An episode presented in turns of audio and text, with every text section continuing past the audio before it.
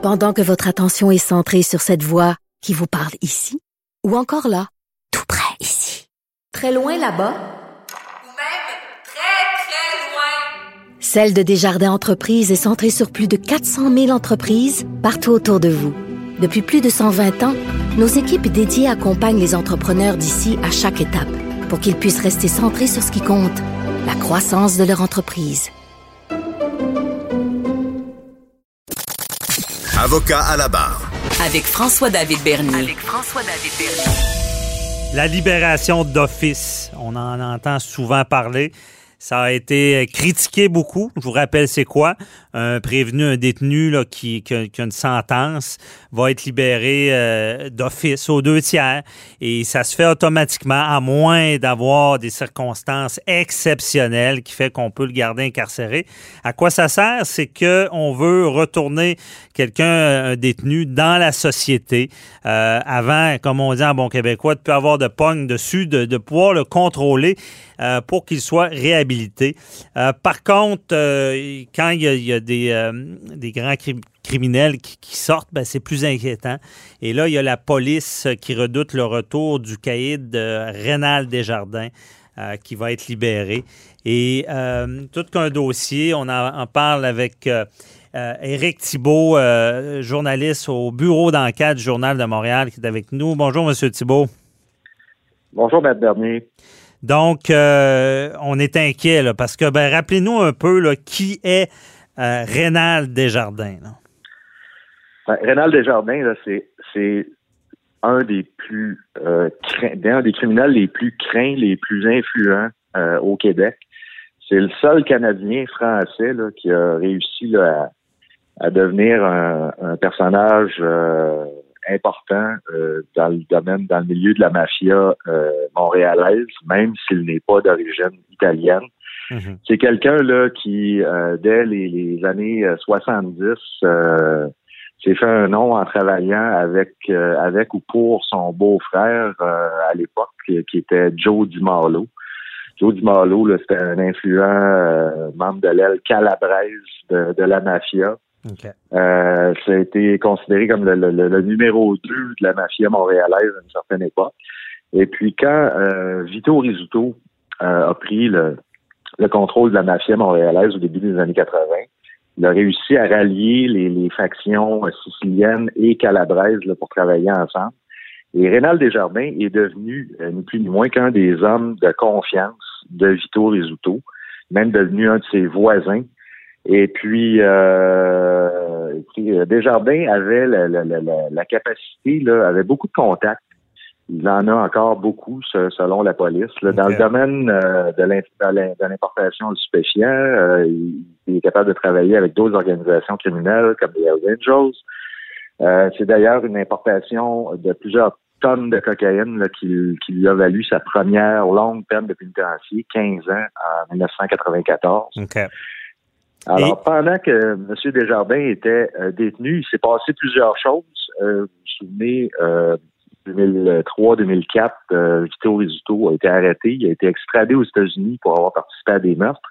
Mhm. Mm -hmm. Et euh, Desjardins, pendant qu'il était lui-même euh, détenu, il y a son meilleur ami, un, un trafiquant syndicaliste, un nommé Bertolo, qui a été assassiné en 2005. Et Rénal Desjardins n'a jamais pardonné au, au, au clan Rizzuto d'avoir permis ça.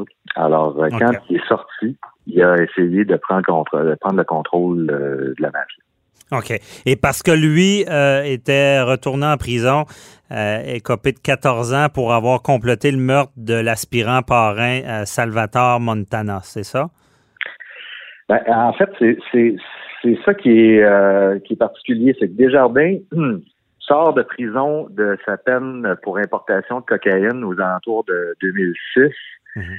Et là, euh, travaille à essayer de reprendre le, le, de prendre le contrôle de la mafia, créer certaines alliances. Et il n'a jamais été euh, condamné ou même accusé de, de quelconque crime commis à, aux dépens là, du clan euh, même s'il a été soupçonné, même si le, le clan Rizzuto ne- ne- le déteste, euh, même si un, même si jusqu'en Italie, il y a un délateur qui, qui a témoigné sous serment que c'était Rénal Desjardins qui, qui était le meneur de la guerre contre les résultats. OK. Mais euh, en, en 2011, ce qui est arrivé, c'est que euh, un de ces, un des, un des, des mafieux avec qui il s'était allié pour prendre le contrôle du, du crime organisé euh, italien, euh, en fait, il lui, euh, il- Desjardins s'est fait tirer dessus en, en septembre euh, 2011 OK. et il a, il a soupçonné un de ses alliés, qui était un dénommé Salvatore Montagna, d'être à, à l'origine de la tentative de meurtre. Et euh, il a euh, fait tuer avec des complices M. Montagna deux mois plus tard. Sauf que le problème, pour lui et pour les complices, c'est que ses communications, il était déjà sous enquête, Ah, sous écoute électronique dans une enquête antidrogue de la GRC et toutes ces communications euh, électroniques, ces des messages textes incriminants ont tous été interceptés. Alors, euh, ça n'a pas été compliqué. Là, Euh, il s'est fait arrêter euh, moins d'un mois après le meurtre et ça lui a valu une peine de 14 ans. OK, on comprend bien.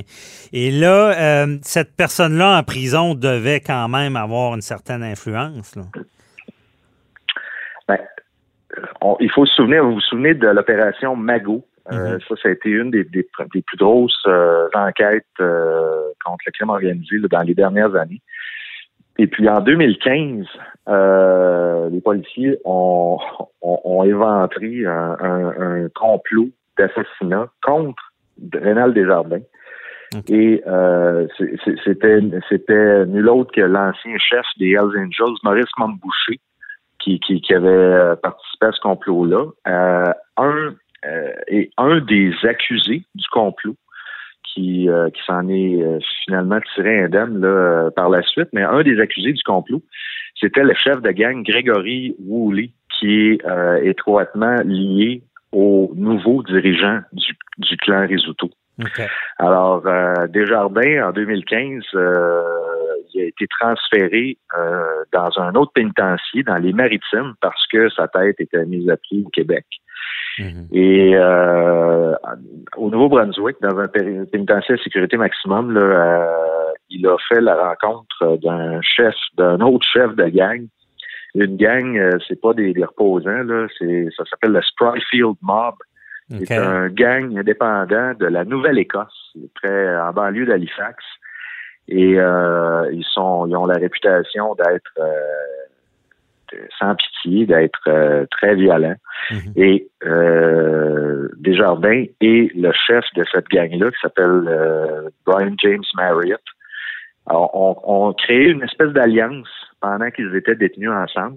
Et euh, le Spryfield Mob, selon des, des, des informations là, que notre bureau d'enquête a obtenues de sources policières, ben, c'est devenu là, ni plus ni moins les, les, les nouveaux hommes de main de Rénal Desjardins et ce sont eux qui vont, qu'on croit, qui vont le protéger et l'aider à euh, assouvir sa vengeance euh, une fois qu'il va être euh, qu'il va être euh, libéré. Il y a déjà des gens euh, de cette gang-là qui, euh, qui ont été observés ici à Montréal là, au cours des deux dernières Ah années. ouais. Parce que c'est pour ça, là, les, les corps policiers euh, se préparent là, à, une, à une guerre avec Desjardins puis c'est, c'est sa vengeance. On- est-ce que est-ce qu'on va être capable de le, le contrôler? Parce que là, il sera pas non plus libre comme l'air.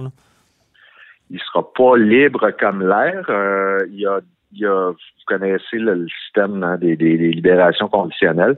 Il y a une possibilité que M. Desjardins soit, au lieu qu'il soit envoyé euh, chez lui à Laval, qu'on l'envoie en maison de transition pendant un bout de temps où on va pouvoir mieux contrôler là, ses, ses allées et venues. Sauf que euh, moi, j'ai écrit euh, un livre sur euh, le, le tueur à gages euh, Gérald Galland. Ouais. Puis euh, Gérald Galland, euh, il y a un de ses 28 meurtres, là, mais il était en maison de transition quand il l'a commis, puis il a même recruté dans la maison de transition où il était un de ses complices pour commettre le meurtre. OK. Alors, euh, c'est pas... c'est pas garanti. euh, là. Hmm. pas un gage de, de, de, de succès à 100 là, que- qu'on va être capable de le contrôler. Euh, et ça n'empêche pas que sur le terrain, là, euh, son organisation est en train de, de préparer son retour Et euh, les policiers disent que il n'y aura pas de c'est une guerre à finir. Là. Ça va, ça, c'est des. Il n'y aura pas de répit là. Et il n'y aura pas de trêve, il n'y aura pas d'invitation à souper là, pour euh, faire la paix. Mm-hmm. euh, c'est pas ça que la police entrevoit. Et euh, selon ce qu'on a appris, il y a même de la, de, de la nervosité euh, dans le clan Risuto là, présentement parce qu'ils sont au courant là, de ça. Là. Mm-hmm. C'est quelqu'un aussi qui s'est déjà fait prendre. Une chose est sûre, il n'enverra plus de texto. Euh, donc, il, est, d'autant plus euh, peut-être organisé. Là. Ben, on, dit souvent que les, les, criminels apprennent de leurs erreurs et euh, s'adaptent aux, moyens policiers d'enquête et tout ça. Mm-hmm. Et euh, c'est certain qu'un gars comme euh, Desjardins, euh, il a appris, il a appris de, de, de, des enquêtes qui lui ont valu des arrestations puis des condamnations. Ce qu'il faut savoir aussi, c'est que Rénal Desjardins, c'est quelqu'un qui a des moyens financiers importants. Vous vous souvenez à la commission Charbonneau mm-hmm. en 2012-2013, son nom avait été mentionné là, à plusieurs reprises. Euh, et, et on, on, le, on le situait là, dans le domaine, dans l'industrie de la construction. Donc, il était là, euh, euh, administrateur ou propriétaire de, de, certaines entreprises. Et à l'époque, il était même assez proche de, d'un ancien dirigeant de la FTQ Construction. Alors, c'est quelqu'un qui a beaucoup de contacts et c'est pas quelqu'un là qui je, suis convaincu que c'est pas quelqu'un que le clan Risotto va prendre à la légère. En tout cas, tout ça est quand même inquiétant. Euh, merci de nous avoir résumé ça. Bon, euh, euh, merci beaucoup, Éric Thibault. Vous connaissez le journaliste au bureau d'enquête et aussi mon spécialiste de ce, ce domaine-là qui est très complexe. Merci de nous avoir éclairé dans ce dossier-là. On s'en reparlera. Ça m'a fait plaisir. Bonne journée. Bye bye.